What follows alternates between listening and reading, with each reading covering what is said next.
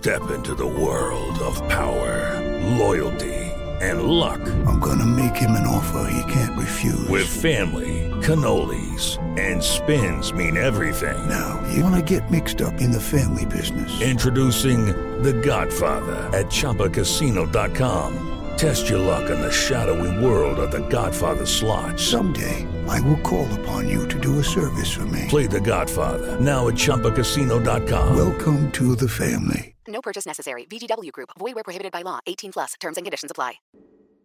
Jovem Pan Morning Show. Oferecimento Loja e 100. Tudo mais fácil para você vencer. Loja e 100. Vai lá, Brasil!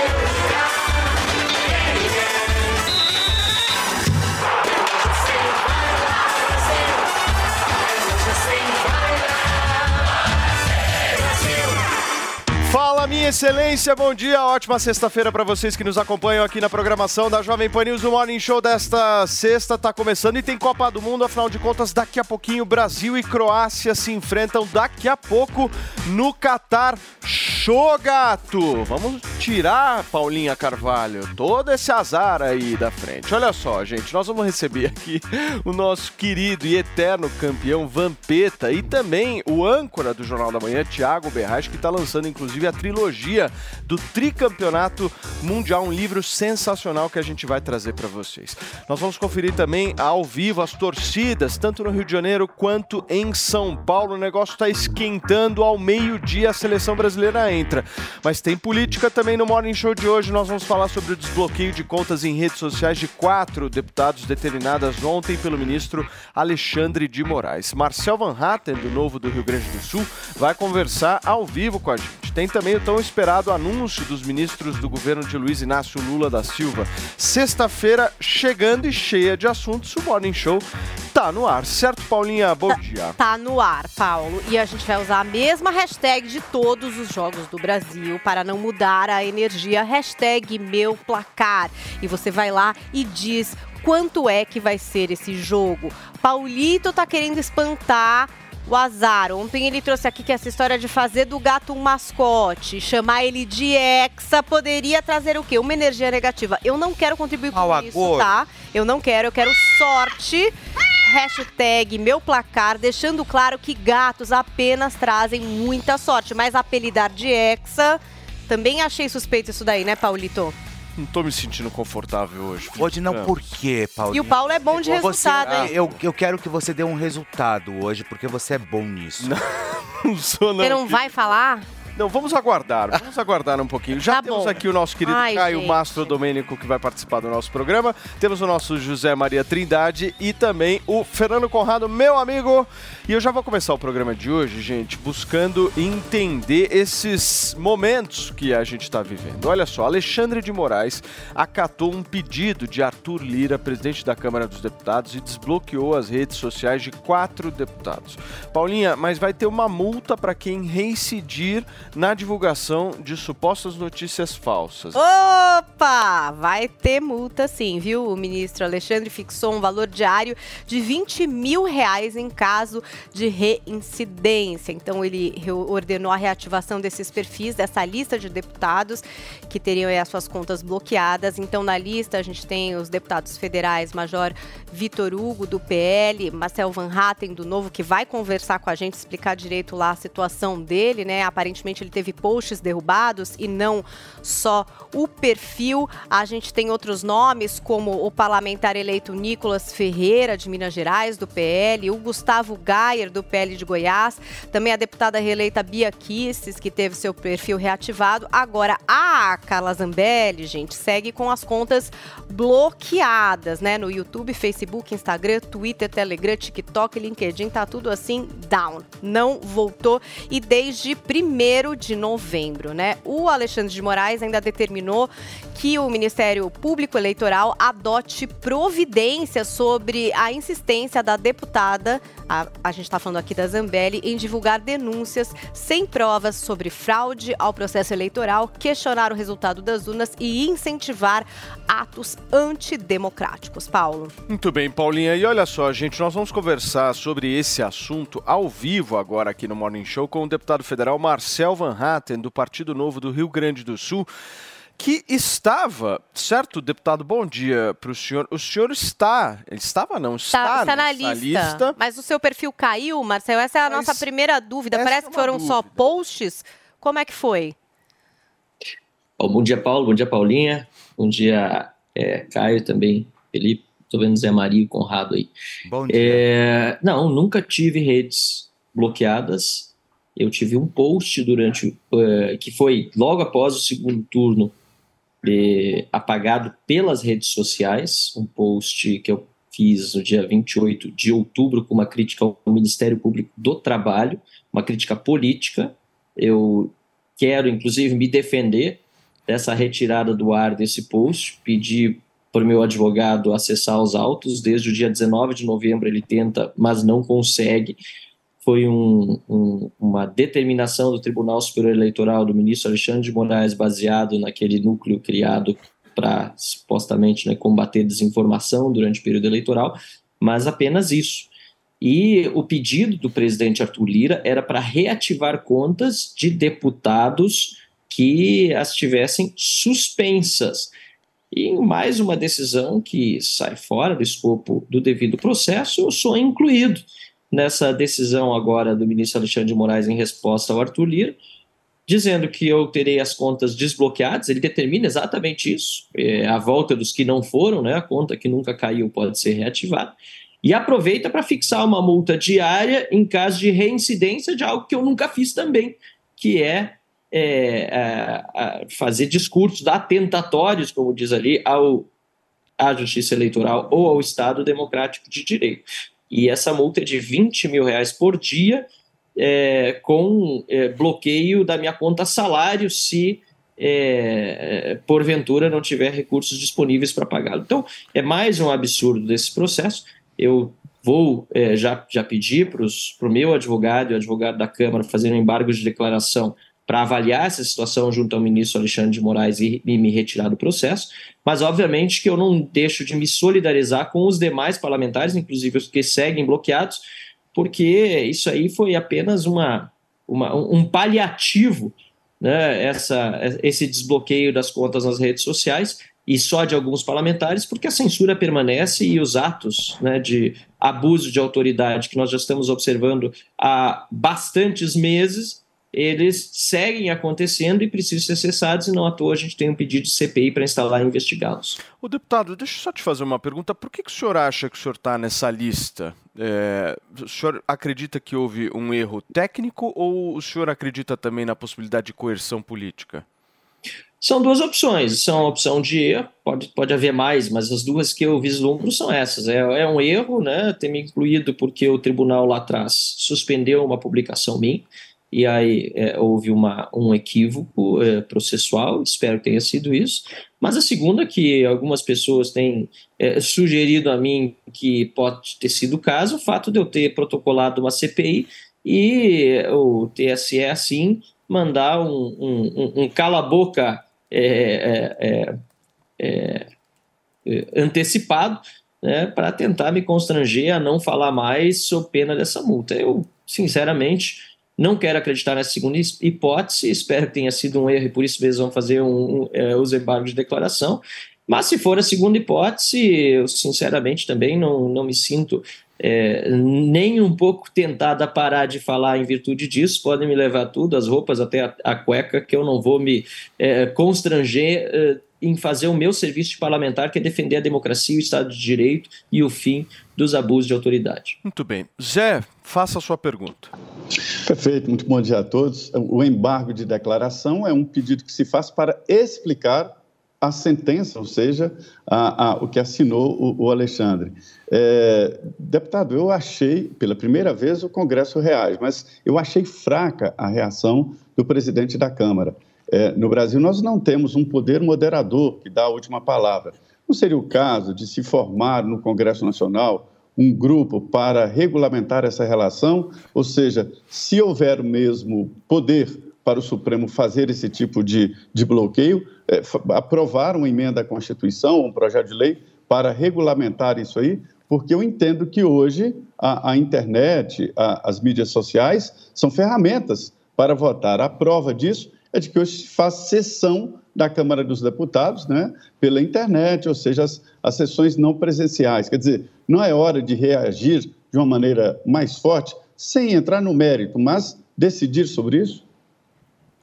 Olha, a Renata Abreu, deputada federal pelo Podemos, é, me enviou ontem, Zé Maria, obrigado pela pergunta, que é muito boa.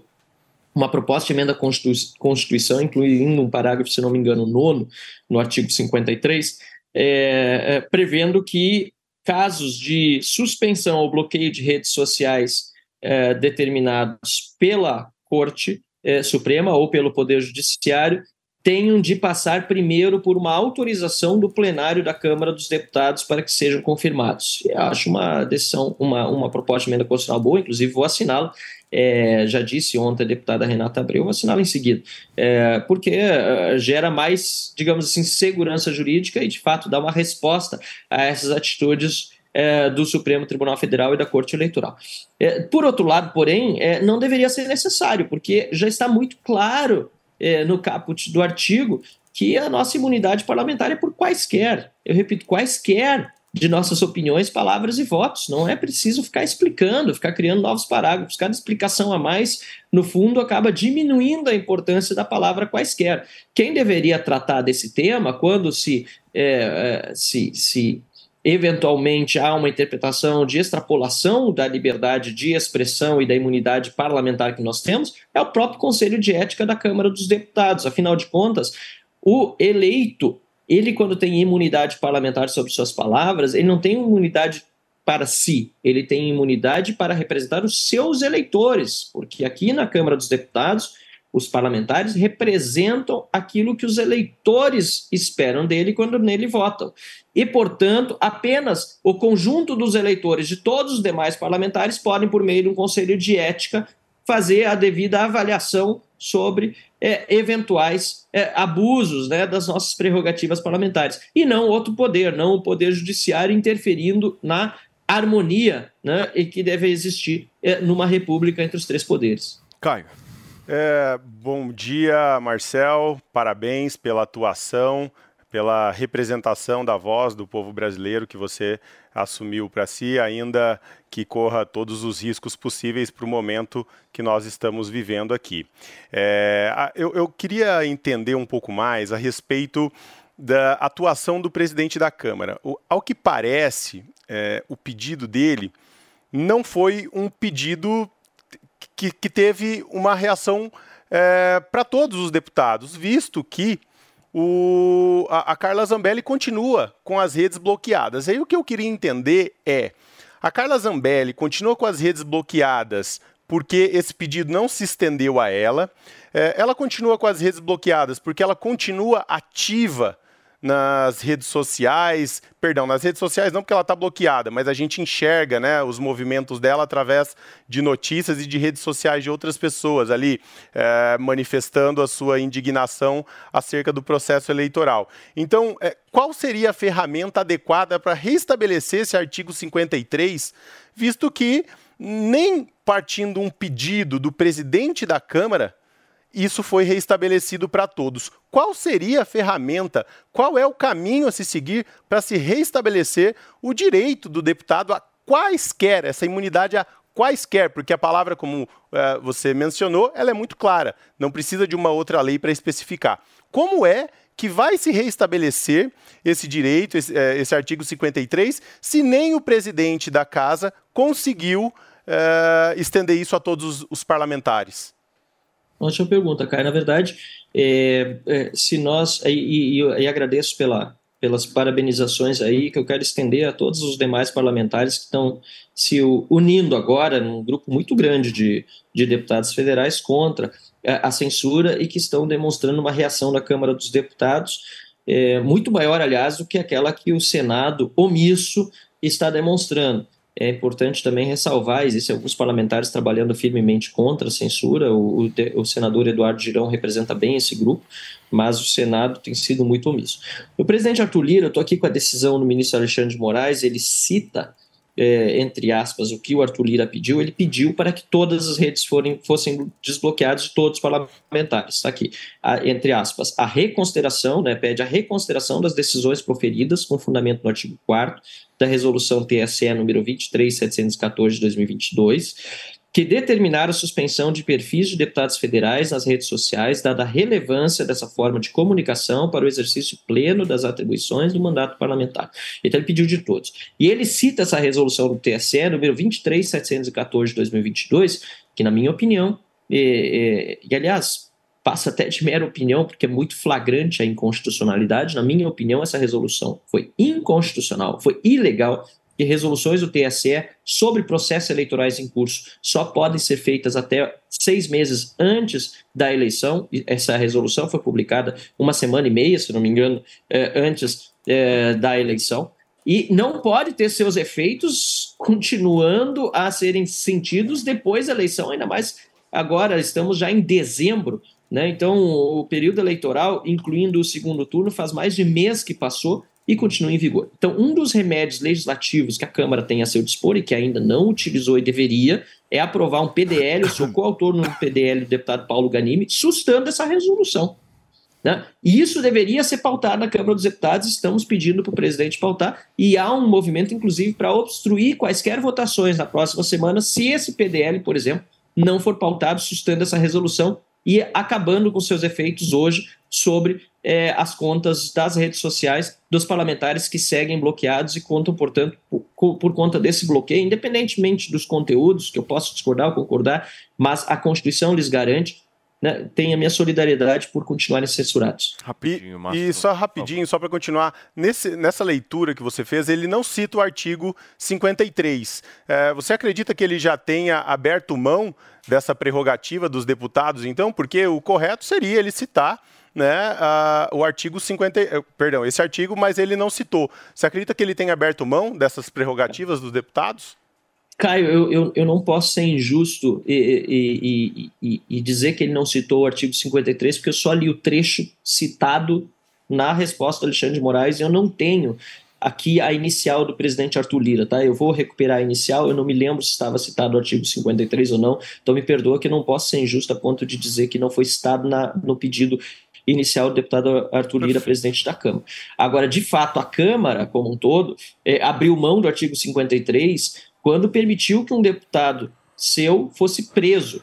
Né? E esse foi um erro gravíssimo que a Câmara cometeu lá atrás, com a prisão do deputado Daniel Silveira. Nós repudiamos a sua fala, eu mesmo fui para a tribuna dizer isso no dia da confirmação da sua prisão, mas votamos contra a bancada do Novo e vários outros parlamentares, alertando que quem deveria cuidar do caso é o Conselho de Ética da Câmara. Há um artigo 53 garantindo a imunidade parlamentar por quaisquer opiniões, palavras e votos civil e penalmente e não cabia ao Supremo Tribunal Federal é, decretar sua prisão, ainda mais da forma como foi feito, em flagrante continuado por conta de um vídeo, ao que não existe previsão legal. Então, a Câmara como um todo já abriu mão desse artigo 53 lá atrás e agora é preciso recuperar esse, essa, esse tempo perdido, né? É, e não vai ser fácil. Por isso mesmo que eu tenho defendido tanto o Parlamento e o Congresso Nacional para que ele se recoloque nessa discussão como o grande né, fiador da defesa da democracia,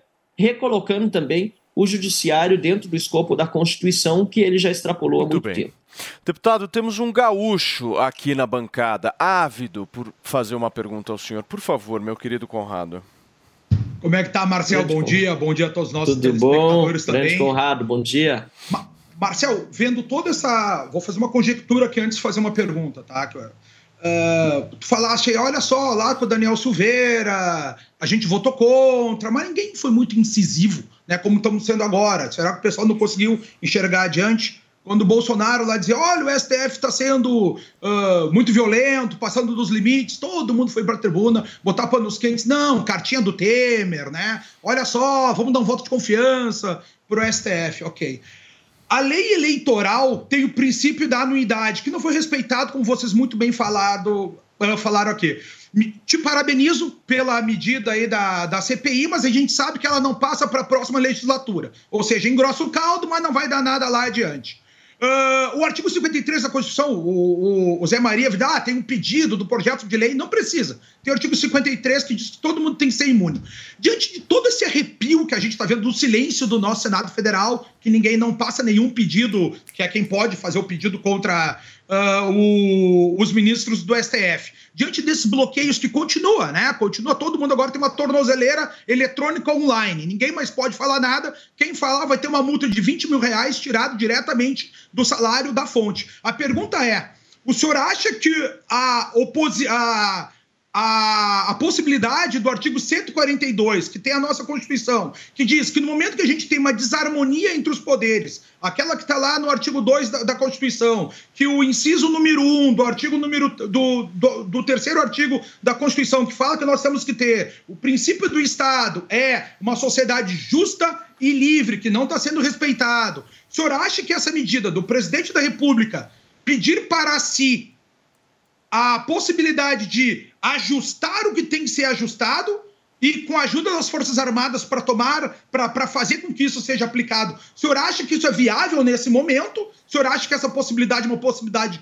legítima ou o senhor acha que a gente tem que ficar nesse oba-oba que nunca dá nada, deputado? Vou pedir uma resposta bem objetiva, Marcel, por favor. Ah, Paulo, é, na verdade, não tem resposta objetiva a essa pergunta sem olharmos os, os antecedentes, tá? É, o Conrado está muito certo em falar que o Congresso foi omisso ao longo desse tempo, mas eu entendo também que o presidente Bolsonaro não deveria ter feito a condução dessa discussão sobre o Supremo Tribunal Federal que ele fez. Ele tinha uma base de apoio aqui na Câmara dos Deputados é, que ele não é, aglutinou para fazer a defesa necessária do Estado de Direito lá atrás, quando poderia ter feito. Por exemplo, CPI da Lava Toga o presidente Bolsonaro não deu apoio para que ela saísse. Aliás, seu filho Flávio Bolsonaro pediu para que senadores retirassem as assinaturas que já estavam dadas para a criação da CPI da Lava Toga. Se ela tivesse sido criada lá atrás, teria sido outra história do nosso país. Depois, a prisão após condenação em segunda instância. O Lula foi solto, o presidente Bolsonaro chegou a fazer um tweet que foi apagado. Na verdade, depois ficamos sabendo que esse tweet apoiando a prisão após condenação em segunda instância tinha sido feito pelo seu filho Carlos Bolsonaro e o presidente pediu para pagar, porque ele estava fazendo os acordos dos bastidores com o Supremo Tribunal Federal e infelizmente a história do Brasil agora olhando para trás vai acabar contando, acabou levando a eleição de um presidente corrupto do dia 30 de outubro por conta da falta de ação dessa base parlamentar que poderia ter, aqui no Congresso Nacional, aprovada a volta da prisão após condenação em segunda instância e colocado Lula de volta na cadeia. Então, todos os paliativos que estão sendo propostos agora, como o Conrado citou, né, ou, ou, ou, ou instrumentos de suposta é, resolução dos problemas, como alguns dizem que seria o artigo 142, decorre de uma série de erros que foram cometidos por vários lados. E eu, como parlamentar, preciso defender o parlamento. Então, na minha visão, uma CPI, ela não é um oba-oba. A CPI deveria já ter sido instalada. Ela pode ser instalada essa semana. Uma investigação, por exemplo, na polícia, não precisa levar um mês e meio. Por que na Câmara precisaria levar uma CPI do abuso de autoridade? Ou um PDL aprovado para assustar os efeitos da resolução é, é, ilegal e inconstitucional do TSE. Na minha visão, portanto, eu preciso, como parlamentar, defender os instrumentos que me são de direito na Câmara. E, lamentavelmente, muitos deputados passaram o mandato todo vivendo de selfie. Para você saber onde estava, você tinha que olhar nos stories do Instagram e não exercer os seus mandatos parlamentares para fazer parlamentares decentemente para fazer aprovar uma PEC da volta da condenação após é, da, da volta da prisão após condenação em segunda instância. Isso que eu lamento. Então eu peço sempre para as pessoas focarem no Congresso Nacional e o meu papel como deputado federal é defender que a solução passa por uma é, atuação dos parlamentares e do Poder Legislativo muito mais contundente do que a gente viu no passado recente. Deputado, deixa eu te agradecer pela sua participação aqui no Morning Show de hoje. O deputado Marcel Van Hatten gentilmente nos atendeu aqui na manhã desta sexta-feira, véspera aí, algum, alguns minutos do jogo do Brasil. Algum palpite aí, Marcel, hoje para o jogo? E- E olha que eu tenho dois jogos para torcer. Eu tenho do Brasil e o meu palpite aí, vamos de 2 a 0 na Croácia. Boa! Tomara que dê certo, tá? E depois eu tenho o jogo da Holanda, que é, enfim, a Ah, minha é verdade. segunda nacionalidade. Meu pai é holandês, inclusive nascido lá. Vou assistir o jogo na na embaixada da Holanda com o embaixador e vou torcer contra a Argentina. Eu peço a força de vocês também para torcer pela Holanda. Acho que contra a Argentina não vai ser difícil E torcer, se né? der Brasil e Holanda, Marcel? Aí É dividiu o Brasil, coração, não tem hein? nem dúvida. Não, não tem nem dúvida. Aí a Holanda, infelizmente, vai ficar para disputar o terceiro e quarto lugar. Então tá bom, querido. Muito obrigado Tá pela sua atenção aqui com a gente. Marcel Van Hatten, ao agradeço. vivo no Morning Abraço. Show da Jovem Pan News. Um abração. Gente, são 10 horas e 24 minutos. Hoje é dia de Jogo do Brasil. Daqui a pouquinho o Vampeta aqui pra gente poder conversar. Nós vamos falar dentre vários outros assuntos, mas a gente precisa dar um recado importantíssimo, certo, Muito Paulinha? importante. Hoje é o dia, meu querido Andrade. E aí? Hoje é o dia das pessoas simplesmente pararem de empurrar a queda capilar com a barriga. Dá aquele primeiro passo que você deu, né, Paulo? Muita gente tá só, meu, colocando a barriga na frente. O ano vai virar e a pessoa não rolar. resolveu, gente. Olha, o ano vai virar. Hoje é que dia? Hoje é dia 9. Sabia que se a pessoa pedir hoje, chega esse ano ainda? Você tá brincando? Chega esse Ainda em 2022. Dá pra chegar, por exemplo, pra presente de Natal? Dá pra chegar pra presente de Natal, Paulo. E é o que a gente sempre hein? fala aqui. Por quê? Porque é justamente isso. O pessoal, ele fica empurrando com a barriga. Fica. Pô, né, ah, começou a cair agora, ah, vai parar de cair logo. Gente, começou a cair o cabelo, não para mais de cair. É. Você tem que tomar uma atitude, você tem que dar o primeiro passo, você tem que pegar seu telefone e ligar no 0800 020 1726. Por quê? Porque a gente já mostrou várias histórias aqui pra você que tá nos acompanhando de pessoas que usaram o Hervik e tiveram um resultado positivo, certo, Paulo? Sim, durante Isso é todo muito- esse ano, a gente trouxe antes O e depois todo, de né, homens, Paulinha? mulheres, falha, pessoal que tem alopécia, que tinha entradas, né? Sim, e, a- e são coisas muito sérias. Por exemplo, a Covid. A Covid pegou tanto homens quanto mulheres, a gente Sim. sabe disso. E a sequela, 70% das pessoas que tiveram a Covid sofreram com queda capilar. Só que assim, a queda capilar da Covid começa a cair o cabelo depois de dois, três meses. É. Quando é questão genética, o homem, principalmente, começa a perder cabelo muito cedo. Com 20 e poucos anos já começa a perder o cabelo. Imagina só você com 20 e poucos anos sem cabelo. Você sabe, né, Paulo, que fica com a idade 10, 15 anos a mais, com a aparência. Não, Andrade, 10, 15 anos a mais que você tem. Se eu, por exemplo, não iniciasse o tratamento que eu iniciei com a Hervik, eu acho que a minha situação, sei lá, daqui a cinco anos ia estar muito pior. Exatamente. Muito- E, e você Então, ia assim- estar mais animadinho, Paulo, porque Não, não, ia estar ia com tá- esse topete. Olha lá como É, tava. Você, meu Vou amor. falar um negócio pra você. Eu estava na bad. Você tava, você tava preocupado. Olhada nessa foto. Essa Eu foto me é o retrato da minha bad. Era um assunto dele, é, de outros integrantes aqui Triste. do programa, falavam sobre isso o tempo inteiro, mostravam a careca, viam É. se tinha fiozinho, se não tinha, que é importante também, É, né, Andrade? importante isso. Paulinha, muita gente estava na situação que o Paulo estava. Muita gente tentou de tudo, já de várias coisas para tentar resolver o problema da queda capilar e não conseguiram. Mas assim, a dica que eu dou para você é ligar no 0800 020 1726 e adquirir esse tratamento do Hervik. Por quê? Porque ele é diferente de tudo que você já experimentou. E quando eu falo que é diferente de tudo que Isso você é já experimentou, eu gosto de mostrar, por exemplo, a questão da composição.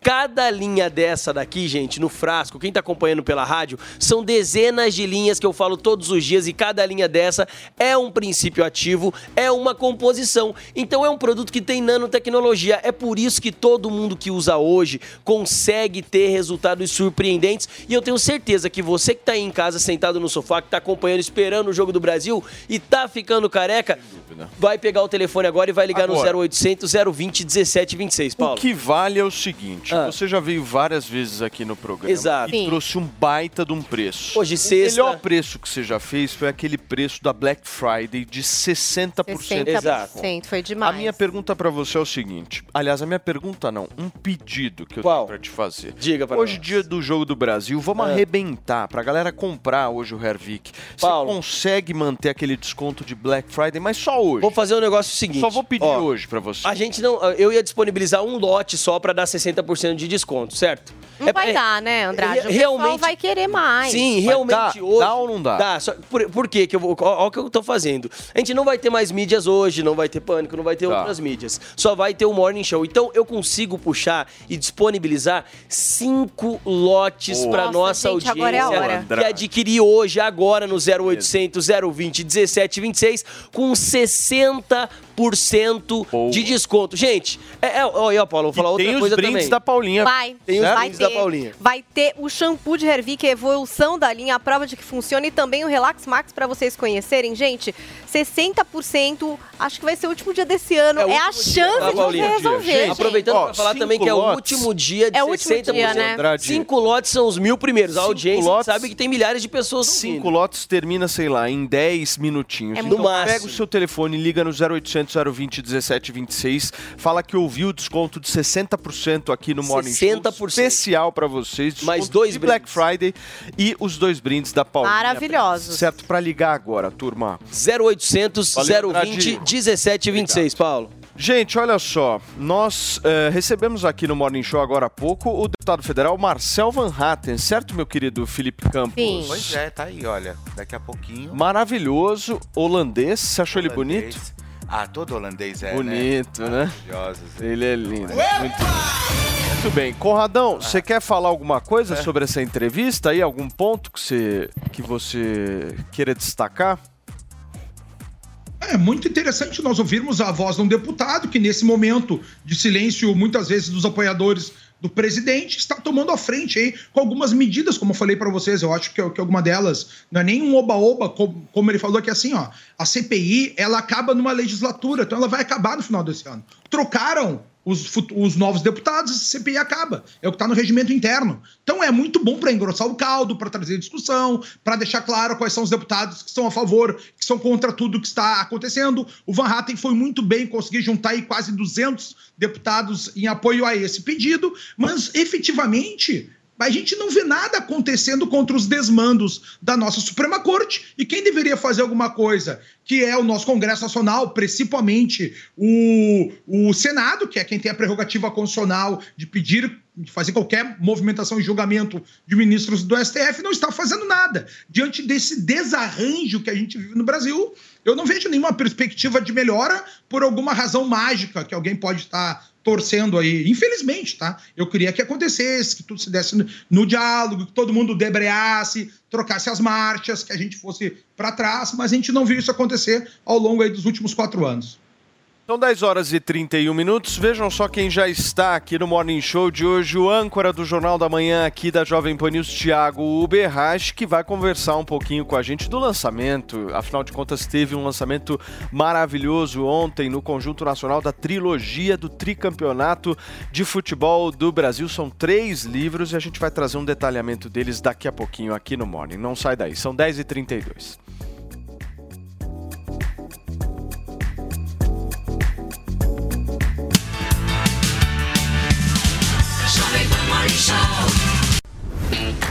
Olá, mulheres positivas! Essa semana eu vou receber a Dani Marques, presidente da Caixa. Então anota aí, domingo às 10 da noite, na Jovem Pan e também no aplicativo Panflix. Te espero! Oferecimento TIM, TIM e Mulheres Positivas, um app com oportunidades para todas. Aproveite as ofertas imperdíveis da promoção Contigo Brasil Caoa Sherry. Confira. Tigo 5X e Tigo 7 Pro Hybrid com bônus de 10 mil reais e a primeira parcela só para abril de 2023 com entrada e saldo em 48 parcelas ou taxa zero com entrada e saldo em 24 parcelas. Acesse agora mesmo o site b21motors.com.br barra ofertas e consulte condições. No trânsito, sua responsabilidade salva vidas. O fim do ano está chegando e na Silvia Design ainda dá tempo de deixar sua casa linda. Muita variedade de móveis e peças assinadas à pronta entrega. Tudo com até 75% off. Liquidação total do estoque e showroom com entrega em até 72 horas. Parcele em até 12 vezes sem juros, com primeiro pagamento só para fevereiro. Silvia Design, móveis de valor. Você ouve a melhor rádio. Jovem Pan. If you can be right This is number one. A melhor música. I got you in mind. One radio, all the hits. Esta, I love the radio station, é a Jovem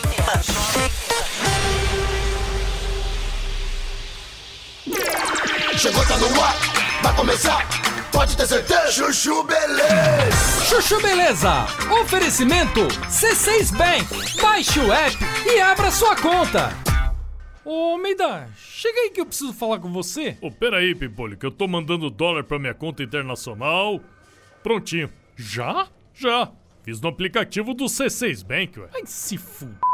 Você também tem conta no C6 Bank, meu? Agora todo mundo tem conta nesse banco? Ô, Pimpolho, abre uma você também, ué. É pra já. Ô, Sileidi, como é que eu faço pra abrir uma conta no C6 Bank, hein? Ai, Dr. Bimpolho, é super fácil. É só baixar o app do C6 Bank no celular, responder umas perguntas, tirar uma foto do documento, uma foto do rosto do senhor e pronto. Só isso? É. E com o aplicativo do C6 Bank, o senhor consegue ver o extrato, pagar contas, cuidar dos investimentos, solicitar cartão de crédito. Tá, tá, tá. Já entendi, Sileidi. Mas se f... tá demitida, vai, meu. Demitida? Mas por que, Dr. Bimpolho? Por quê? Porque se esse aplicativo faz tudo, então eu não preciso mais de você. C6 Bank. Baixe o app e abra sua conta. Doutor Pimpolho. Ah, bonito, né? Todo mundo de camisa do Brasil. Aposto que estão indo depois do expediente lá pra porta do quartel pra passar a madrugada cantando o hino. Ai, imagina, Dr. Bimpolho. Hum, Imagina não, Sileidi. Pensa que eu não sei, meu. Aí dia seguinte chegam cansados aqui no escritório porque passaram a madrugada toda agitando bandeira em frente ao quartel e eu que me ferro, né? Fico pagando salário pra vocês ficarem caindo de sono. Dr. Bimpolho, a gente veio com a camisa da seleção porque hoje tem jogo do Brasil. Não tem nada a ver com política. Ah, tá. É, doutor Pipolho. Hoje o Brasil vai jogar. Só isso. Mas ninguém vai depois do expediente pra porta do quartel? Não. É, doutor Pipolho. Hum, sei não, hein? Já tá tudo com camisa do Brasil? Duvido que ninguém vá daqui direto pra porta do quartel protestar, meu. Ó, não precisa passar madrugada, mas até umas 10 assim eu não ligo, vai, pode ir. Não, Dr. Bimpolho. A gente só vai ver o jogo mesmo. É, só o jogo. Certeza? Certeza. É. Se f... Como vocês são desanimados, meu. Doutor Pimpolho. Chuchu Beleza. Quer ouvir mais uma historinha? Então acesse youtube.com barra chuchu beleza. esquadrinhado, né? Porque pra mim, eu não tenho nenhum problema, nenhum problema de falar a idade, eu nasci em 76. Então a primeira Copa que eu vi o Brasil campeão é de 94, né? E é uma Copa importante, porque o Brasil foi, foi campeão do mundo pela quarta vez, né? Então, possivelmente esse livro sai em 2024, quando a conquista completar 30 anos, né? Sensacional. Queria que você falasse um pouco mais sobre as Copas, porque muita gente não sabe disso, que o Thiago é um grande pesquisador da pergunta, "Ué, história mas do ele só fala de futebol." política, economia no Jornal É. da Manhã. Às vezes as pessoas se surpreendem um pouco, né? Pois é. Esse é mais ou menos o meu hobby, vamos dizer assim, né? Hobby É. profissionalizado, né? O cara estuda muito a história do futebol. Até eu trouxe uma coisa para ser surpresa para ele aqui hoje. Só que o Thiago já teve contato aqui com a história desse livro aqui, que é o Diário Secreto de Paulo Machado de Carvalho, que foi presidente da CBD em 58, inclusive, que é uma das copas retratadas aí na trilogia e em tantas outras, né? O Marechal da Vitória que chamam, que é meu bisavô. Então tava na casa da minha é avó, só meus bis- amores. bisneta do eu achei esse livrinho. E você sabe que 58 foi a estreia de um cara meio importante no mundo do futebol, o senhor Pelé. E aqui ele fala um pouco do Pelé, que tinha 17 anos na época, não é isso, Thiago? Aliás, era dúvida para integrar a seleção Sim. porque estava machucado. Machucou na quase verdade. na, na saída da seleção lá para a Europa. É verdade, mas acabou jogando nessa idade aí e ele diz assim sobre o Pelé, ó, não há adjetivo capaz de dizer ao leitor que não conhece esse menino de ouro como ele joga. Se realmente ele é craque na expressão escorreita escorreita do vocabulário ou se exageramos quando nos referimos a Pelé. Não, nunca exageramos coisa alguma. Às vezes os nossos amigos da imprensa abrem manchetes, arrasam as páginas dos seus periódicos com elogios arranha-céu. Mas quando vocês lerem qualquer coisa com referência a Pelé, acreditem que não há exageros, né? Porque realmente o Pelé já surgiu com 17 anos e causando um alvoroço no mundo do futebol, não foi, Thiago, É, em e 58? O, o que eu acho é importante dizer, ô Paulinha, quando o Brasil tem uma derrota histórica, que é na Copa de 50, que foi aqui no Brasil, o futebol do Brasil era muito bagunçado, né? Até hoje é, mas lá era mais ainda. Aí o Brasil foi para a Copa seguinte, que foi na Suíça, e perdeu também. Foi a primeira vez que a seleção usou a camisa amarela em Copa do Mundo, foi em 54. Só que em 58 nós tivemos uma revolução, porque o João Avelange, que era o presidente da CBD na, na época, ele escolheu o Dr. Paulo Machado de Carvalho para chefiar a delegação da seleção. E foi uma revolução, porque ele era muito metódico, uma estrutura que ele, ele queria trazer de outros países para cá também. A seleção teve psicólogo, teve dentista. Então foi uma espécie de uma, de uma revolução que o Dr. Paulo fez na, na seleção brasileira. E o Brasil ganha duas Copas do Mundo na sequência, 58 e 62, com o surgimento do Pelé, o surgimento do Garrincha. E o Dr. Paulo tem não só a ligação com a família Carvalho, mas a ligação com a Jovem Pan, com a Rádio Pan-Americana, porque ele é o fundador da Rádio Pan-Americana em 1942 para 44 né? Então, foi um período muito importante da história do futebol, com o surgimento do Pelé, do Garrincha, e são conquistas históricas. né? Eu acho que esses livros vêm numa hora para a gente resgatar histórias que ficaram esquecidas. Não são histórias desconhecidas, mas são histórias que por muito tempo ficaram E esquecidas. reunidas, né? E Isso que reunidas. é legal, você poder revisitar o tricampeonato, né? De uma forma cronológica, com toda essa sua pesquisa, né, Tiago? Você já conhecia esse livro, já tinha Sim, eu, PDF eu tenho um PDF desse, desse, desse livro. E o mais legal também desses livros, o que eu acho, cada um desses livros tem um QR Code para as pessoas ouvirem as narrações de rádio de cada uma dessas Copas. Que incrível. Tem os discos comemorativos da Jovem Pan. Nossa, que os, legal é, isso, Os discos hein? comemorativos da, da Pan. Se tivesse um convidado, eu iria ontem. Ah, poxa vida. Né? Agora vocês estão amigos, para a É. próxima Copa você Pra vai, próxima- entendeu? Não, a gente vai ter outros lançamentos agora até Sem o fim do dúvida. ano. Começo do ano, e vocês estão todos convidados. Deixa eu colocar o nosso É. Zé Maria Trindade aqui na conversa. Zé, você tem pergunta para o nosso Tiagão? Grande Zé Maria, Ah, salve! Salve, olha, o Tiago é, é um grande cara, um grande colega, um grande amigo. Eu, quando era pequeno ia para a escola, eu ouvia no Jornal da Manhã da Jovem Pan e falei, ah, quando eu crescer eu quero ser igual esse rapaz aí. É claro que é uma brincadeira. Mas a minha pergunta para ele, Tiago, sempre eu, eu fico curioso quando a gente viaja e, e vê as pessoas falando de futebol, qual é a torcida que mais se encanta com futebol? Eu acho que é a Argentina. Ou você coloca as duas em termos de interesse e, e de discussão de futebol? Olha, Zé, eu concordo muito com você. A gente tem visto os jogos da Copa, né? Os jogos da Copa do Mundo. Inclusive, muita gente falando que os estádios estão parecendo a, Bambu, a, a, a Bomboneira, o estádio Monumental de Núñez, né, em, em Buenos Aires e tal. E a torcida argentina é uma torcida apaixonada, a torcida do Brasil também é apaixonada, só que eu acho que tem uma diferença. Os argentinos reverenciam os ídolos do futebol. Eles são fanáticos pelo Maradona, eles são fanáticos pelo Messi, né, que joga hoje contra a Holanda.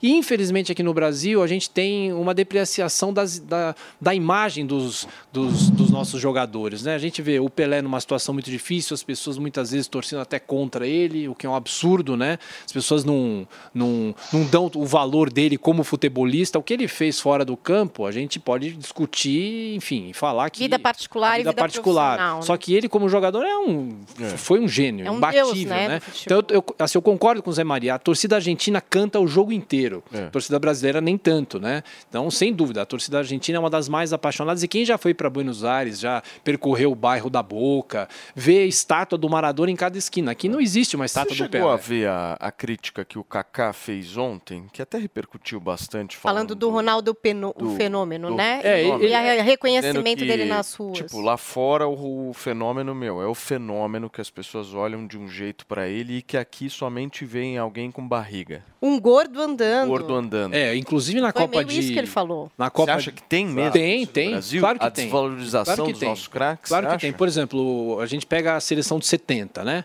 Que pra mim é a seleção mais perfeita que existiu não só pelos números, né, mas também pela reunião de craques e porque era um conjunto muito forte, né? O goleiro da seleção de 70 era o Félix, Félix Miele Venerano, já é falecido, né? E eu me aproximei muito da, da filha dele desde que eu lancei o livro do Tri, né? E, e, e ela tem muita mágoa porque o Félix sempre foi muito criticado. Poxa vida, ele é o goleiro da seleção tricampeã do mundo. Aí ficam falando, ah, ele falhou no jogo A, falhou no jogo B, falhou no jogo C. Sabe, a gente tem que reverenciar os campeões e mesmo os que perderam por exemplo, a derrota do Brasil em 1950, lá no Maracanã, foi uma derrota muito dura, né? E o Barbosa, que era o goleiro daquela seleção, foi execrado, né? E ele era um jogador negro, até veio o preconceito dizendo que os negros não sabiam jogar futebol ou na hora H amarelava. Um absurdo, é. teorias malucas, né? Então, assim, tem muito, a nossa cultura esportiva é muito negativa nesse sentido e eu concordo, né? O Ronaldo é um fenômeno, né? Para mim, um dos maiores jogadores que eu já vi jogar, você também, Sim. todos nós aqui. E ele, infelizmente, fora do Brasil ele, ele é reverenciado e dentro do Brasil muita gente não fala, é o Thiagão, gordo e tudo mais. A gente está de olho, aqui são 10 horas e 44 minutos, a conversa está muito boa no Morning Show, mas o presidente eleito Luiz Inácio Lula da Silva daqui a pouquinho vai anunciar os novos titulares de cinco ministérios. Cinco ministérios. Ele já está por lá, Fernandinha? Chegou, inclusive, agora. Nós já temos imagens Ainda não? Então daqui a pouquinho a gente vai exibindo aqui. Enquanto isso a gente continua Fique à vontade aí. aqui com a o notícia é a prioridade Berti. aqui. Exatamente. Né? Conradão, você tem algum questionamento aí para o nosso Thiago? Tenho, cara, tenho. Bom, a mais engraçada é essa do Kaká, né? O Kaká tá dizendo o que ele pensa do Ronaldo, né? Senão ele não enxergaria isso. É só mais um gordo andando na rua. Ai, ai, ai. Bom, eu, eu não sou muito fã de futebol, gosto do meu Grêmio, vou com o Grêmio por todos os lugares. Fui lá para Argentina quando a gente ganhou em 2017, agora nosso tricampeonato, viagem para ver a Copa do Mundo, fui na última Copa do Mundo. Esse ano, por conta da política, até esqueci que a gente ia ter Copa. E a pergunta que eu faço aqui pro. Vi ontem a entrevista, a entrevista dele no Pânico, achei muito bom o livro. Ter o fato do QR Code para ouvir as narrações, achei algo genial. Aí a pergunta que eu faço é: qual é a história mais inusitada de alguma Copa do Mundo que tu já viste? Olha, histórias inusitadas tem muitas, né, Conrado? Tem histórias esquecidas, histórias que muitas pessoas não conhecem, mas tem uma, uma, uma, história que é em relação ao surgimento do Pelé, né? A gente fala muito sobre o Pelé, eu acho que o Pelé é o principal embaixador que o Brasil já teve. Né? O futebol como um fenômeno social, também é um embaixador, mas o Pelé é o maior embaixador. E tem as histórias que ele conta sobre a, a participação dele na Suécia. Né? Ele, com 17 anos, foi, foi convocado né? e jogou uma Copa do Mundo, estreou na Copa do Mundo. E é interessante o seguinte: que os, os torcedores da Suécia, né? a torcida da Suécia, nunca tinha visto de perto jogadores negros. Veja só. Né? Então ele nos, nos, momentos de lazer, ele saía com, com os outros companheiros da seleção e as meninas vinham e encostavam para ver se, se saía a tinta dele.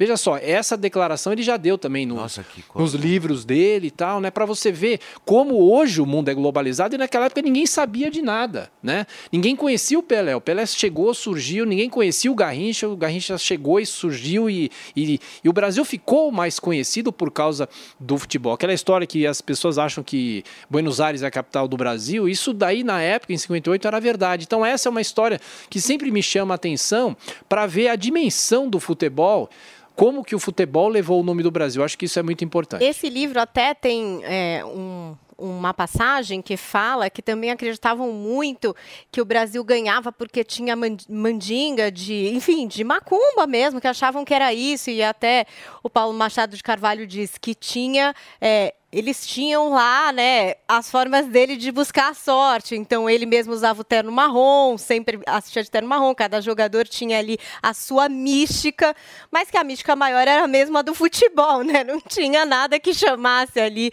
a sorte para o Brasil ganhar os jogos, mas que tinha também isso no imaginário das pessoas, é, por um desconhecimento. O Dr. Paulo até. era muito supersticioso, né? Usava o terno marrom, gostava do, do número 7, né? Aliás, a Record é o número 7. Diziam que ele batia ponto às 7 horas da manhã manhã, lá na TV Record, todo dia que ele chegava lá para trabalhar, né? E uma questão da superstição é a seguinte, né? O Brasil foi para a final de 58 contra a Suécia, né? E a Suécia também tem camisa amarela. E o Brasil perdeu o sorteio para jogar, o Brasil ia ter que jogar com a camisa reserva, a camisa azul, né? E aí o, o, que, que o Dr. Paulo Machado Carvalho fez? Ele falou: como é que eu vou dar notícia para os jogadores que eles vão ter que jogar com a camisa reserva? Isso pode baixar um pouco o moral deles, né? Então o que ele falou: olha, nós vamos jogar de azul, que é a cor do manto de Nossa Senhora Aparecida. Nossa Senhora está conosco e o Brasil vai ganhar a Copa. Então aquilo foi um, um golpe psicológico nos jogadores. Tinha muito né? da religiosidade, né? muito De da fazer religiosidade uma oração dele, é. antes de estar lá, para estar lá para ganhar. E os jogadores se envolviam muito né, nessa concentração. Muito legal. Tiago, é, por exemplo, hoje a gente vai ter um jogo, né? Sim. É, e extremamente decisivo. E qual é a sua análise, por exemplo, já que você né, é um especialista, já que a gente está falando da Copa de 58, desses jogadores da, de 1958 para esses de hoje que vão entrar no em campo, tem muita diferença? Ah, eu acho que tem. Os jogadores hoje são super atletas, né? São super profissionais, né? A, a gente tinha em 58, por exemplo, o início das chuteiras, né? As chuteiras já fabricadas por empresas ou muitas chuteiras eram fabricadas por eles mesmos, né? Então assim, você tem muita diferença em relação aos atletas de hoje e os atletas de, de 1958, até mesmo os árbitros, né? Eram até mal preparados fisicamente. Em 58 já foi uma revolução da preparação física, em 70 mais ainda, mas não tem como comparar os, os atletas de hoje com os atletas do passado. Agora, eu acho o seguinte: o Pelé, por exemplo, o Pelé, muita gente fica perguntando: ah, será que o Pelé hoje jogaria? É claro que jogaria, porque ele teria toda a estrutura preparo, que né? os atuais jogadores têm. Por exemplo, o Mbappé. Eu sou um fã do Mbappé. Ele parece um, um- uma locomotiva, né? Correndo. Ele ganha a corrida de todo mundo porque ele é muito bem preparado fisicamente. E o Pelé sempre foi isso. O Pelé sempre foi uma mistura não só de, de inteligência para o futebol, mas ele também foi muito preparado fisicamente. A genética dele o, o, o privilegiou muito, né? Então, assim, não tem como comparar. Hoje os atletas são. são tem, tem, tem toda a tecnologia, toda a estrutura, né? Eles. Muitas vezes eles- estão no futebol também desde cedo, já Desde nesse cedo também, crescimento né? com Desde né, cedo, né? acompanhamento médico, psicológico. é um, é um É, a negócio, tecnologia, né? não só a chuteira, a bola também é diferente. Antigamente as bolas eram costuradas e os jogadores usavam uma espécie de touca para não machucar a Mas cabeça em quando iam 58 cabeça. talvez eles eram 39, É, né? pois é. Tá Em- jogando em 58 talvez eles fossem mais raçudos, vamos Mas, dizer. e sim, sim, eles, eles tinham muita raça e muita técnica, né? Porque você tem que pensar o seguinte. Ao mesmo tempo que eles, eles não tinham a tecnologia que nós temos hoje, os adversários também não tinham, né? A França de 1958, que ficou em terceiro lugar naquela Copa, o Brasil venceu a semifinal, derrotou a França e foi para a final, né? Tinha bons jogadores, jogadores históricos, jogadores franceses que já jogavam fora da França, né? Então, sem dúvida nenhuma, eles tinham muita raça e muita técnica. O brasileiro sempre teve muita técnica, né? E a técnica de hoje. E essa seleção, com Vini Júnior, com Richarlison, essa, essa seleção resgata uma imagem que acho que talvez nas Drible, últimas né? três Dessa Copas fica- essas imagens ficaram esquecidas, né? Então, eu acho que essa seleção é a melhor das últimas três Copas, pelo menos. Tiago, primeiro parabéns pela obra. É uma satisfação receber você aqui para esse assunto. E eu comecei a acompanhar pessoalmente é, futebol na Copa de 94, acho que foi Bebeto e Romário, né, que foi aquela dobradinha que, que teve ali. E depois o Romário, inclusive, virou um ídolo nacional, se candidatou ao Senado e entrou para a política.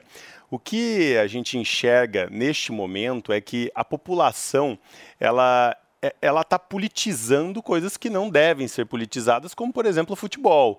Então, ah, fulano fez um gol. Peraí, vamos ver para quem ele votou para ver se a gente pode aplaudir ou não. É, e você acha que de alguma maneira isso impacta no desempenho dos jogadores, porque falta aquele calor nacional é, para com todo o time, né? Porque o time acaba sendo julgado baseado na sua ideologia política. Isso atrapalha de alguma maneira? Posso Diga, vamos lá. Um minuto seu e do nosso querido Mastro Domênico, porque nós vamos a Brasília agora. A nossa Yasmin Costa está posicionada. O presidente eleito Luiz Inácio Lula da Silva anuncia titulares de cinco ministérios e a gente vai acompanhar ao vivo aqui na Jovem Pan, certo, Yasmin?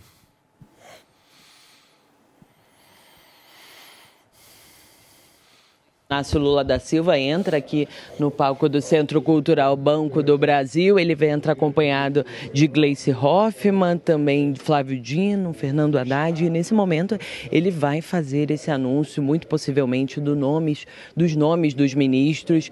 E a gente está aqui acompanhando, a gente vai acompanhar na programação da Jovem Pan. Vou acompanhar aqui nesse momento e trago todos essa lista que muito possivelmente envolve essas pessoas que estão aqui no palco ao lado de Lula. A gente está por aqui, vamos seguir acompanhando e qualquer novidade a gente traz aqui na programação da Jovem Pan. Paulo.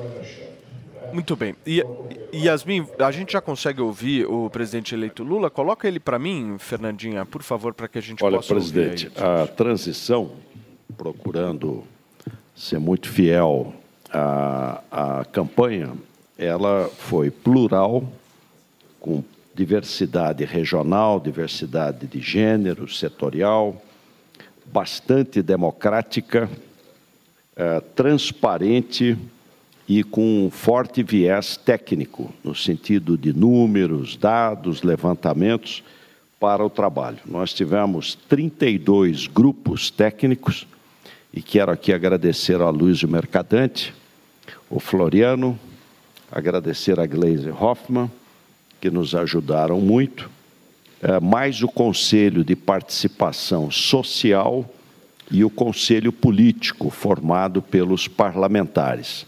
Então, uma grande participação. Foi a transição mais participativa e plural. Depois, nós tivemos 940 participantes, a maioria absoluta de voluntários. 180 requerimentos de informação eh, para o governo federal. A menor execução orçamentária desde 2006. Foi a mais participativa e a mais econômica. De 50 cargos, apenas 22 foram eh, nomeados. O calendário, na segunda-feira, ela praticamente encerra, nós teremos os relatórios eh, finais e na terça o agradecimento. Então, ela praticamente encerra no dia 13. O relatório final terá um diagnóstico de cada área, alertas para os primeiros meses do governo, quais são os alertas para os primeiros meses, as emergências orçamentárias, quais são as emergências orçamentárias, sugestões de revogações em cada área, propostas de estrutura também, para, proposta para cada área e ações eh, prioritárias. Então, em resumo, é isso, presidente, e agradecer e dizer que foi uma grande participação, extremamente participativa e com um enorme entusiasmo aí eh, de todas e de todos. É, não sei, vamos ver. Pode... Eu penso que foi. Cadê meu papel, Crispiniano?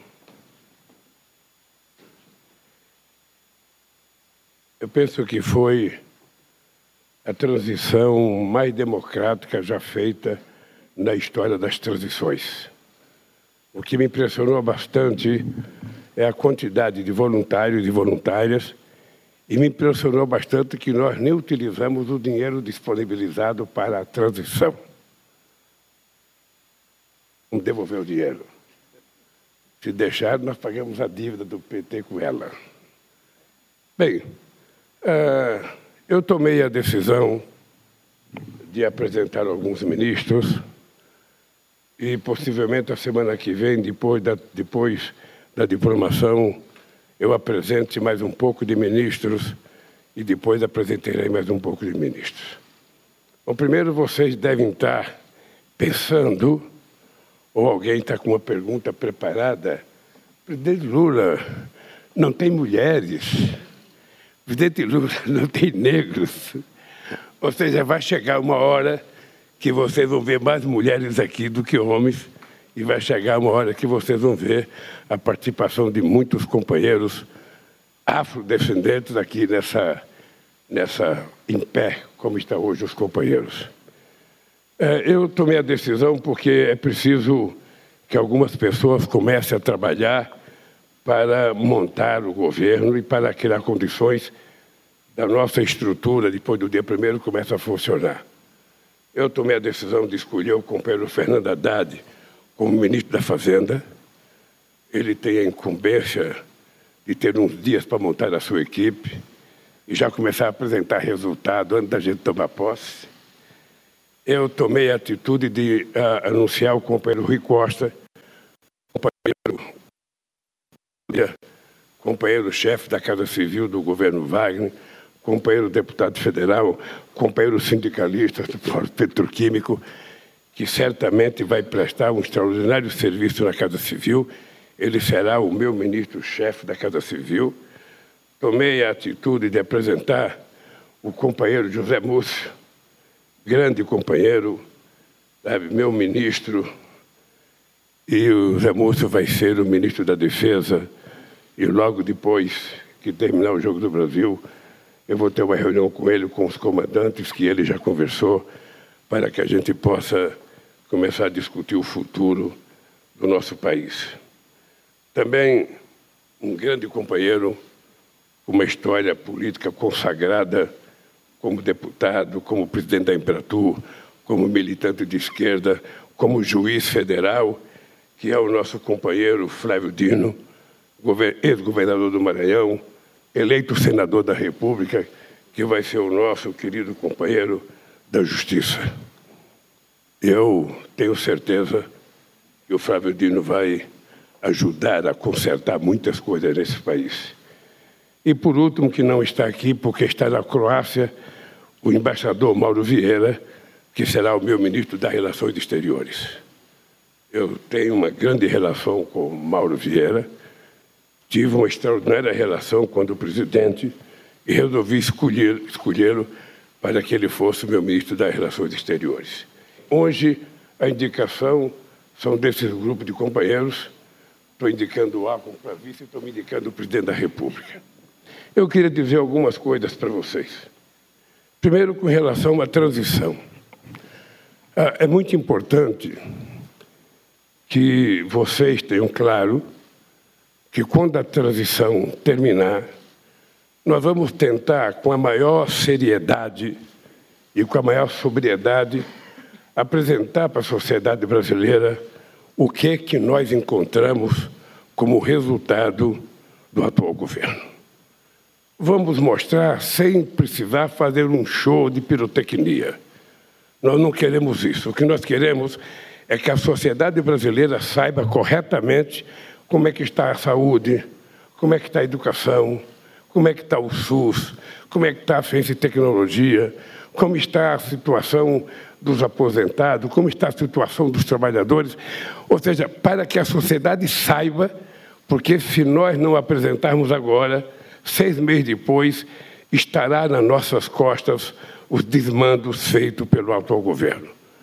Nós uh, temos consciência de que o, o Alckmin até, não sei se ele já falou, mas é, é, é um governo com o corpo muito grande e a cabeça muito pequena. Ou seja, é um governo que não preparou a administração desse país, um governo que preferiu sabe, fazer fanfarrice, falar, falar e falar, e não conseguiu resolver os problemas que é preciso um governo resolver.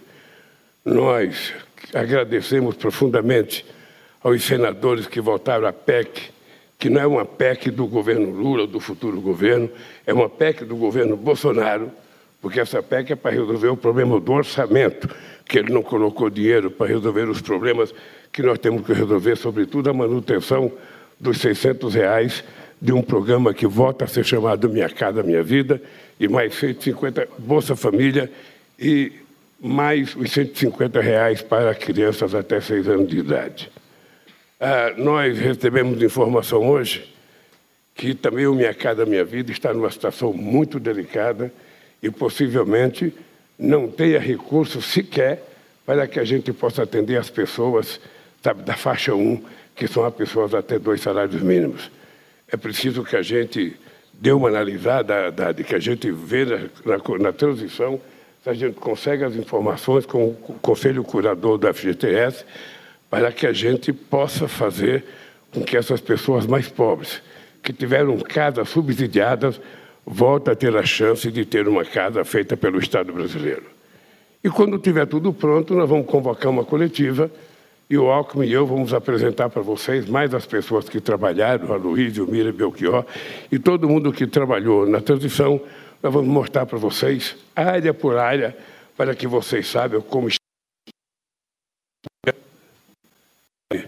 Uh, no dia 20 ou dia 21 de dezembro de 2022. E eu espero que a gente consiga recuperar aquilo que é o sonho da sociedade brasileira. Eu sei que houve uma pesquisa que disse que 95% do povo está achando que o governo vai dar certo.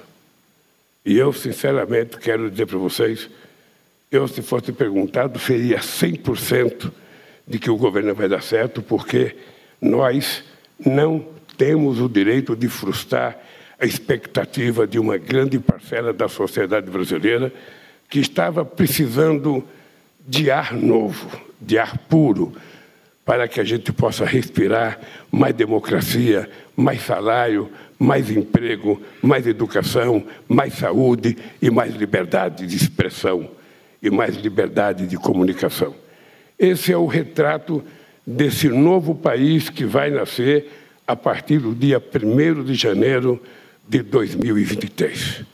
Podem ter certeza que nós não temos o direito de não fazermos a coisa correta e de não tratarmos com muito carinho as pessoas mais necessitadas desse país. A esses companheiros que foram anunciados hoje, eu espero que eles passem a trabalhar como jamais trabalharam, porque a tarefa que lhes foi incumbida será sempre mais difícil do que as tarefas que eles já cumpriram. Portanto, o companheiro Haddad sabe da responsabilidade dele, o companheiro Flávio Dino sabe da responsabilidade dele, o companheiro Rui sabe da responsabilidade dele, o companheiro, companheiro Zé Múcio sabe da responsabilidade e o Mauro Vieira sabe da responsabilidade, até porque o Brasil precisa voltar a ter uma política externa protagonista, uma política externa, como diz sempre o Celso Amorim, ativa e altiva. Portanto, companheiros e companheiras, eu espero não apenas para o povo brasileiro, mas eu espero também para a imprensa brasileira novos dias. Tenho certeza que vocês serão tratados. Eu já tivesse tomado posse, tinha 30 copos d'água aqui. Como eu não tomei posse ainda, nem a garrafinha. O meu adversário achava que era cachaça que eu tomava. Mesmo, mesmo no tempo que eu gostava, eu não bebia na garrafa, eu bebia num copinho. Eu espero vocês vão perceber que até a nossa gloriosa imprensa vai viver novos dias. Vocês vão ser tratados com mais respeito, com mais decência. Ninguém vai negar informação para vocês a lei de acesso à informação vai voltar a funcionar 100%. O portal da transparência vai voltar, vai voltar a funcionar 100%. Portanto, vocês não terão no nosso governo a indústria da mentira, a indústria da desinformação ou a indústria do fake news. Vocês terão no nosso governo a indústria da boa informação, porque com essa boa informação que a gente pretende recuperar o Estado de Direito desse país, a democracia e a melhoria da qualidade de vida do povo brasileiro. Eu uh, já ouvi boato que uh, a PEC vai ter problema na Câmara dos Deputados. Eu não acredito. Eu quero dizer para vocês que eu farei quantas conversas for necessárias para que a PEC possa ser aprovada na Câmara dos Deputados da mesma forma que foi aprovada de forma extraordinária por 64 votos no Senado. Eu espero que as pessoas compreendam que essa PEC não é para o governo Lula. Essa PEC é para fazer um reparo no orçamento do presidente Bolsonaro e essa PEC é para que a gente possa garantir o mínimo necessário às pessoas mais necessitadas desse país, o mínimo necessário para a saúde, o mínimo necessário para Minha Casa Minha Vida, o mínimo necessário para a farmácia popular e o mínimo necessário para a gente começar a cuidar do povo brasileiro. Eu sei que quando esses ministros tomaram posse, todos eles vão se apresentar a mim chorando com o orçamento deles. Todos eles vão se apresentar. Eu preciso de mais dinheiro, eu preciso de mais dinheiro. Eu vou dizer para eles: se vocês querem mais dinheiro, fabriquem, arrecade mais. A economia tem que crescer, faça a economia crescer, que vai ter mais dinheiro, mais emprego, mais salário para todo mundo. Dito isso, eu encerro essa pequena fala com vocês e não sei se vai ter pergunta, Cristiano. Se tiver pergunta, por favor, faça uma pergunta bastante inteligente para a resposta ser inteligente. A gente vai fazer duas, três perguntas, porque daqui a pouco tem o jogo do Brasil. Vou começar aqui. Bom dia, bom dia a todos. Presidente eleito, aqui é Ana Flor da eu Globo tô, News. Eu estou ouvindo pouco aqui, querida. Bom dia, Ana Flor da Globo News. Estamos ao vivo na Globo News nesse momento. Presidente, bom dia. Parabéns aos ministros que acabam de ser anunciados, a todos. Presidente, a gente queria que o senhor explicasse um pouco é, por que o senhor decidiu anunciar esses ministros hoje. O senhor tinha falado em anunciar a partir da diplomação, que é na segunda-feira. Conta um pouco para a gente a urgência desse momento, porque essa antecipação, o trabalho está grande. É, o que lhe motivou a antecipar esse anúncio? Olha, se não tivesse outra razão, a principal será vocês terem mais gente para vocês fazerem pergunta, para entrevistar. A partir de agora, vocês podem conversar com a Haddad sobre o mercado, sobre a preocupação do mercado. E eu espero que a Haddad fale do mercado, mas fale do problema social que o povo brasileiro precisa. Você pode falar com o Flávio Dino como é que ele vai consertar o Ministério da Justiça, como é que ele vai consertar o funcionamento daquela Polícia Rodoviária Federal. Sabe que durante o processo eleitoral virou uma polícia cabo eleitoral de um candidato. Eu quero que vocês conversem com o Zé Múcio como é que ele vai lidar no Ministério da Defesa com os nossos militares. Eu quero que vocês perguntem ao companheiro Flávio, o companheiro Rui Costa, sabe como é que ele vai dar conta de exercer uma função extraordinária que no meu governo Rui, foi exercido pela Dilma com uma grandeza excepcional. E aí vocês terão muita gente para perguntar as coisas. Quando vocês não quiserem perguntar para eles, perguntem para mim, perguntem para o Alco, perguntem para a Gleite Hoffmann, que a gente fala. Essa é uma da razão. Tá? Como eu tenho que indicar mais ministério, e somente domingo, possivelmente no domingo, eu tenho uma conversa para determinar a quantidade de ministério que nós vamos ter e a quantidade de, de secretaria que nós vamos criar, então, a partir do momento que eu definir, aí eu vou definir os ministérios. Agora, esses já estão definidos, esses não têm mudança, não tem secretaria nova, mas os outros têm, porque eu ainda vou definir, sabe, quais dos ministérios, os ministérios que a gente vai criar, quais da secretaria que a gente vai criar. Isso nós vamos fazer até no domingo à noite, e na segunda-feira, depois da diplomação, eu vou tratar de terminar a montagem do nosso governo e nos preparar para, no dia primeiro, começar a governar esse país. Bom dia, presidente. Aqui, Wesley Galzo. Só um minuto. Bom dia, presidente. Wesley Galzo, do Estadão. Presidente, o senhor se antecipou à imprensa que iria realmente perguntar sobre a falta de diversidade de gênero e racial na primeira leva.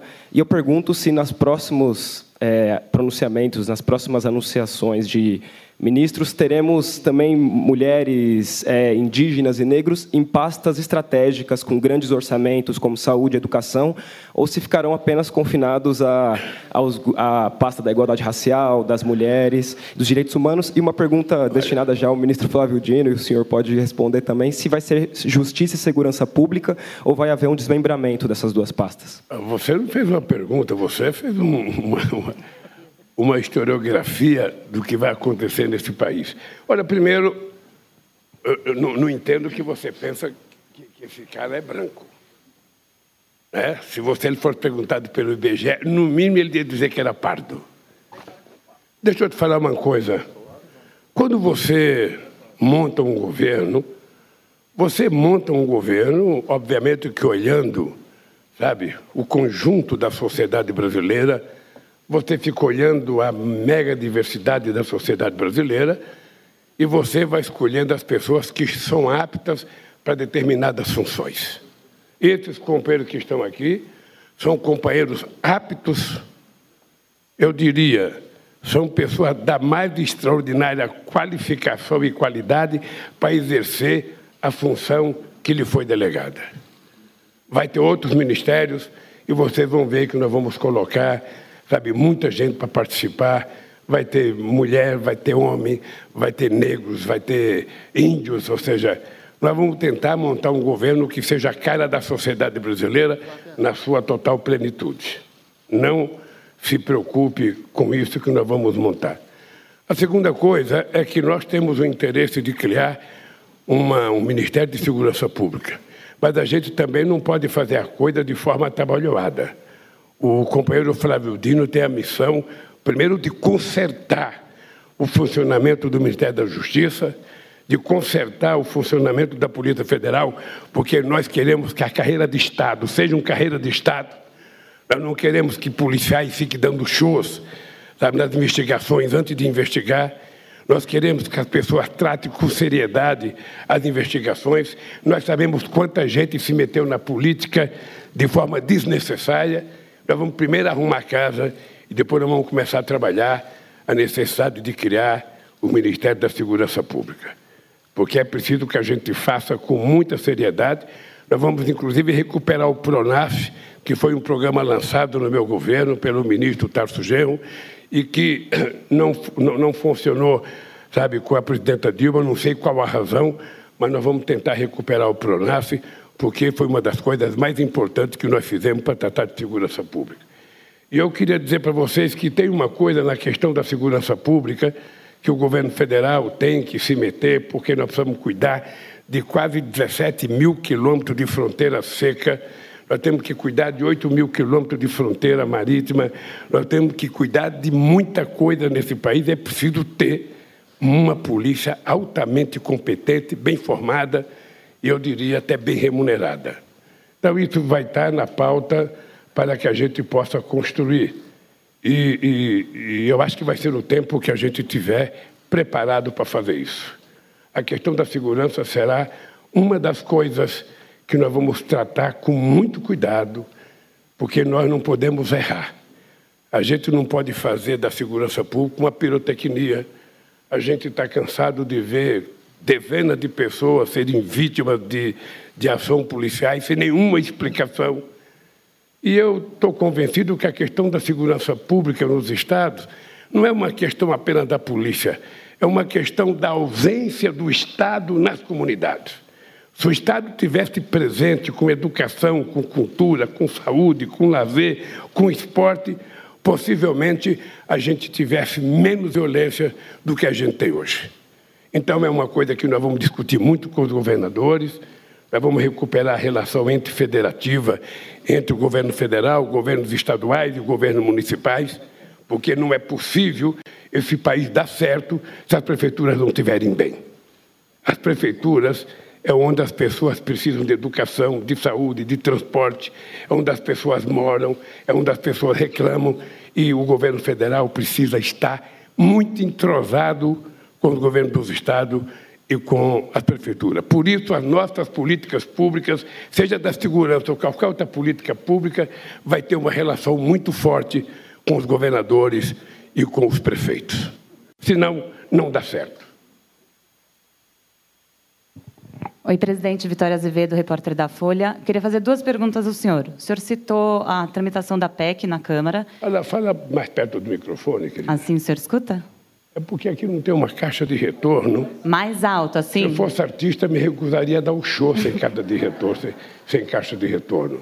Então, vou falar um pouco mais alto, assim o senhor escuta.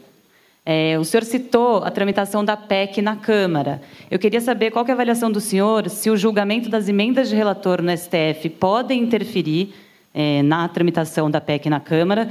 O senhor esteve, falou com o presidente da Câmara, Arthur Lira. Queria saber se os senhores conversaram sobre isso, como fica a relação do senhor com ele em meio a esse cenário. E a segunda coisa, o senhor falou que vai se reunir com o ministro Múcio depois para falar sobre os comandantes da Força. A gente pode esperar um anúncio sobre quem serão ainda hoje? Deixa, deixa eu dizer uma coisa. Ah, esse processo das emendas do orçamento secreto está na Suprema Corte antes das eleições, antes de eu ser presidente da República. E se está na Suprema Corte, em algum momento eles vão pautar. E eu, sinceramente, não tenho ainda nenhuma interferência e nenhum poder de interferência na Suprema Corte para decidir quando e como eles vão votar. É uma decisão da Suprema Corte de tomar a decisão de votar. E, para mim, não tem nenhum problema, porque todo mundo sabe o que eu penso de emenda parlamentar. Eu fui deputado constituinte e eu sempre achei que a emenda de deputado é uma coisa importante. O que não precisa é ser secreta. A emenda do deputado, ela pode ser uma emenda muito importante se ela estiver acoplada ao orçamento do governo e às obras preferenciais do governo. E quem decide liberar a emenda, na verdade, é o Poder Executivo. Todo mundo sabe que eu penso isso, o presidente Lira sabe que eu penso isso, e quero dizer para vocês que se tiver qualquer problema, nós vamos conversar. Eu já conversei duas vezes com o presidente Lira, já conversei duas vezes com o presidente Rodrigo Pacheco, e se for preciso conversar dez vezes, eu conversarei dez vezes para que a gente possa fazer aquilo que for melhor para o povo brasileiro no começo do nosso governo. Eu estou muito tranquilo. A segunda coisa é com relação ao Zé Múcio. Veja, eu fui presidente oito anos. Eu tive uma relação com as Forças Armadas. Para vocês que, foi... que, nos acompanham aqui na Jovem Pan News, são 11 horas e 19 minutos. Nós estamos acompanhando toda a coletiva de imprensa de anúncio de cinco ministros do governo eleito de Luiz Inácio Lula da Aproveite as ofertas imperdíveis da promoção Contigo Brasil Caoa Sherry. Confira. Tigo 5X e Tigo 7 Pro Hybrid com bônus de 10 mil reais e a primeira parcela só para abril de 2023 com entrada e saldo em 48 parcelas ou taxa zero com entrada e saldo em 24 parcelas. Acesse agora mesmo o site d21motors.com.br barra ofertas e consulte condições. No trânsito, sua responsabilidade salva vidas. Olá, mulheres positivas! Essa semana eu vou receber a Dani Marques, presidente da Caixa. Então anota aí, domingo às 10 da noite, na Jovem Pan e também no aplicativo Panflix. Te espero! Oferecimento TIM, TIM e Mulheres Positivas, um app com oportunidades para todas.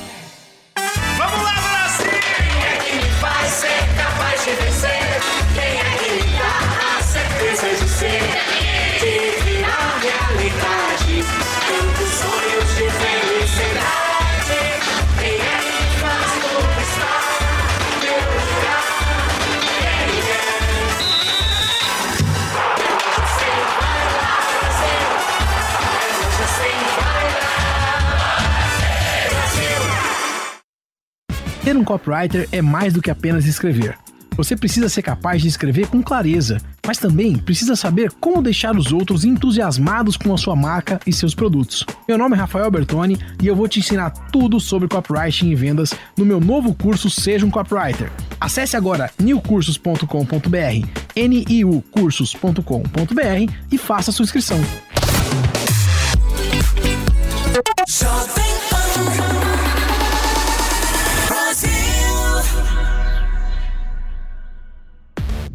Quer ficar por dentro de todos os lances da seleção? Então vem pra Sky curtir a emoção do futebol e toda a diversão além dele com uma programação cheia de esportes, notícias, filmes, séries, documentários, desenhos e muito mais. Tudo isso com planos que cabem no seu bolso a partir de R$ 59,90 por mês, com mais de 110 canais. Assine agora, ligue 3003-0220. Na dúvida, vai de Sky.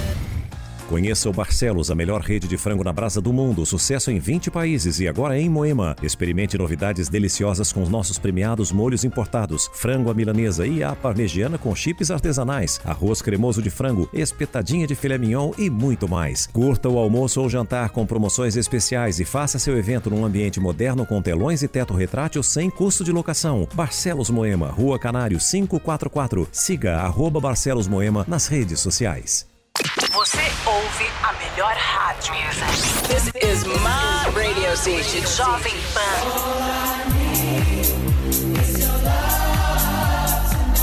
This is number one. A melhor música. This is my music. Play here. One radio, all the hits. Esta, I love the radio station, é a Jovem Pan.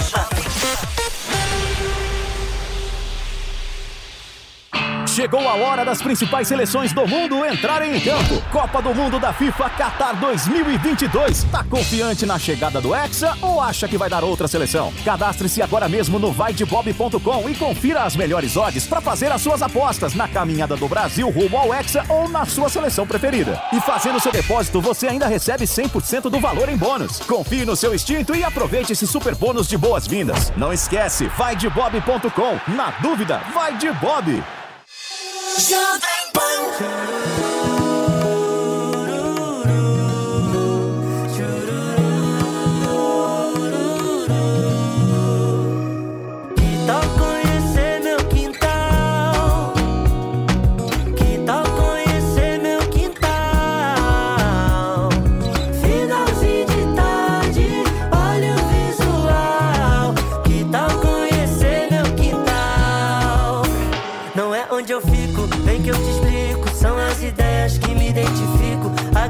Cada amanhecer, mas ninguém, só você faz de mim um ser rico. Separa um tempo daqui pra sempre no meu coração, sem fronteira, só entre. É pra ser livre, solta as correntes, só relaxar que o resto é com a gente.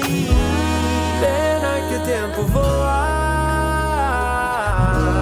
Por mim parava aqui. Tem tanta coisa boa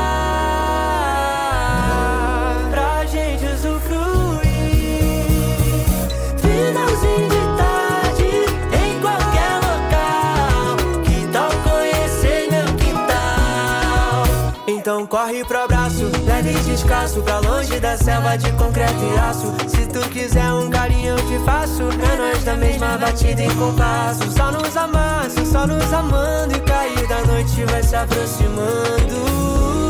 Pena que o tempo voa.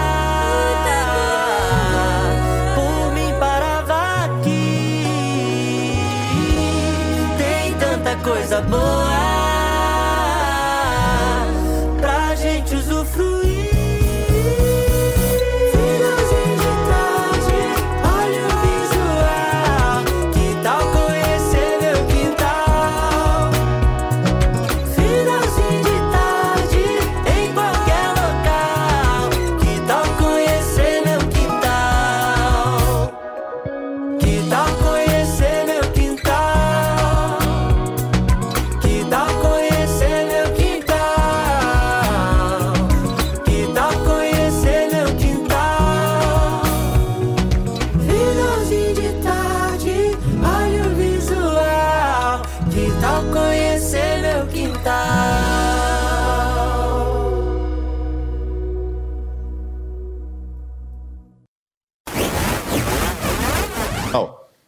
trazer essas polícias para o comando do ministro da Justiça é, no mínimo, inconstitucional, porque essas polícias elas são independentes. Né? Administrativamente é que estão aliadas ao ministro da, da, da Justiça.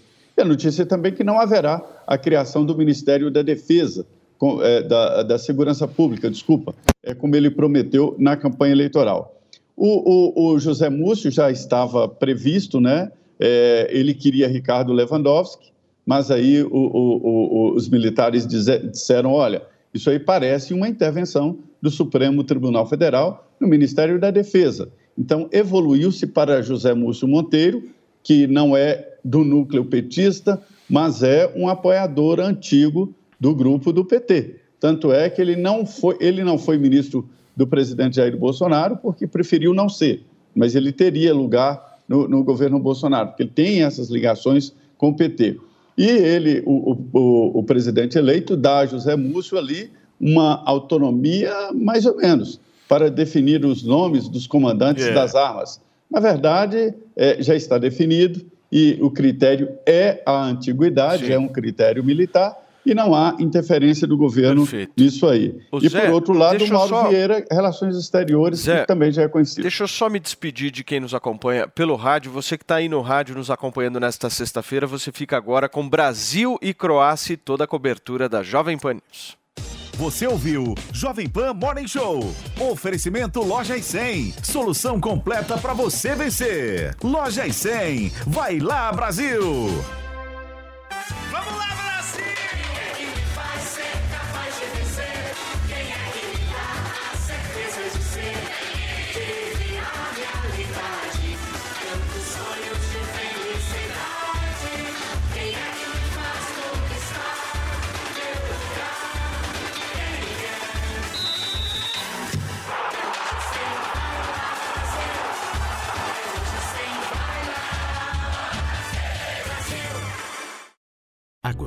Oferece soluções completas de segurança e serviços para sua empresa. A Gocil alia soluções tecnológicas, profissionais altamente especializados, com um modelo de gestão operacional desenhado especificamente para o seu segmento e rotina da sua empresa. Nós somos a Gocil, dedicada à prestação de serviços, com inovação e excelência operacional. Acesse o nosso site e conheça mais. gocil.com.br A rádio número 1 do Brasil. Jovem Pan.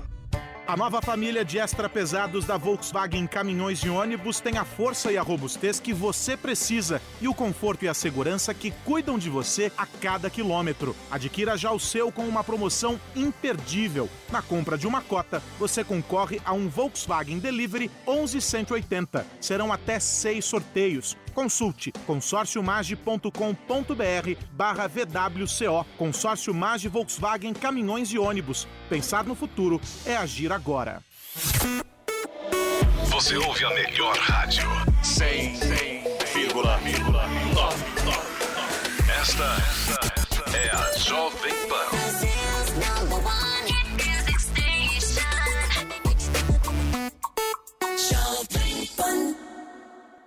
Olá, Brasil! Chegou o grande dia! O curso Touro de Ouro 2 está no ar com mais conhecimento sobre o mercado financeiro. Agora você vai dominar outros indicadores que vão te ajudar a investir melhor o seu dinheiro. Se junte aos milhares de alunos do primeiro curso e aprenda a montar a sua própria carteira de investimentos. Acesse a newcursos.com.br e faça a sua inscrição no curso Touro de Ouro 2. N-I-U cursos.com.br. Vai, Torinho!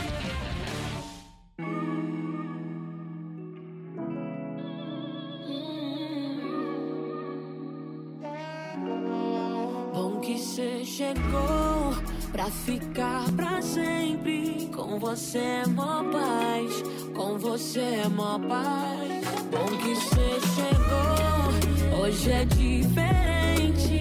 Com você é mó paz, é tudo que me atrai. Ai. Tô fechada contigo, e muita fé pra isso. Teu abraço abrigo, me tira o juízo, tudo que eu preciso. Domingo pede um Uber, vem aqui me ver. A gente fala mal do que tem na TV. Prepara um pão de queijo, que eu tô levando um beijo. E a gente vai treinar como faz um bebê. É quase meia-noite, pede pra ficar. Queria ir pra onde aqui é seu lugar. Gostou da minha cama, pode acostumar. Que o seu sonho começa quando acorda. Bom que você chegou, hoje é diferente. Com você é mó paz, é tudo que me atrai. Tô fechada contigo, tem muita fé pra isso.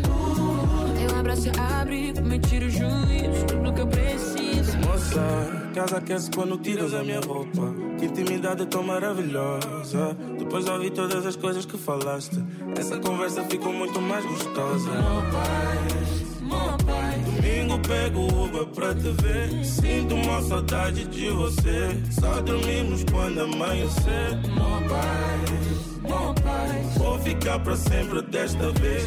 Gosto de ti pelo que tu és. Diz mais uma vez. Bom que você chegou pra ficar pra sempre. Com você é mó paz, com você é mó paz.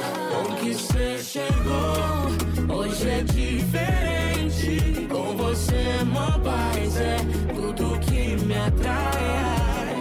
Uh, tô fechada contigo, uh, e muita fé pra isso. Uh, teu abraço abrigo, me tira o juízo, tudo que eu preciso.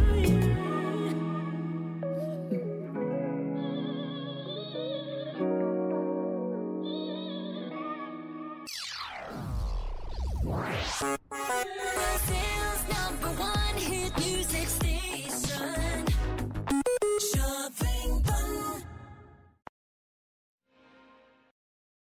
is Ryan here, and I have a question for you. What do you do when you win? Like, are you a fist pumper? A woohooer, a hand clapper, a high fiver. I kind of like the high five, but if you want to hone in on those winning moves, check out Chumba Casino. At chumbacasino.com, choose from hundreds of social casino style games for your chance to redeem serious cash prizes. There are new game releases weekly, plus free daily bonuses. So don't wait. Start having the most fun ever at chumbacasino.com. No purchase necessary. Group. Void were prohibited by law. See terms and conditions. 18 plus.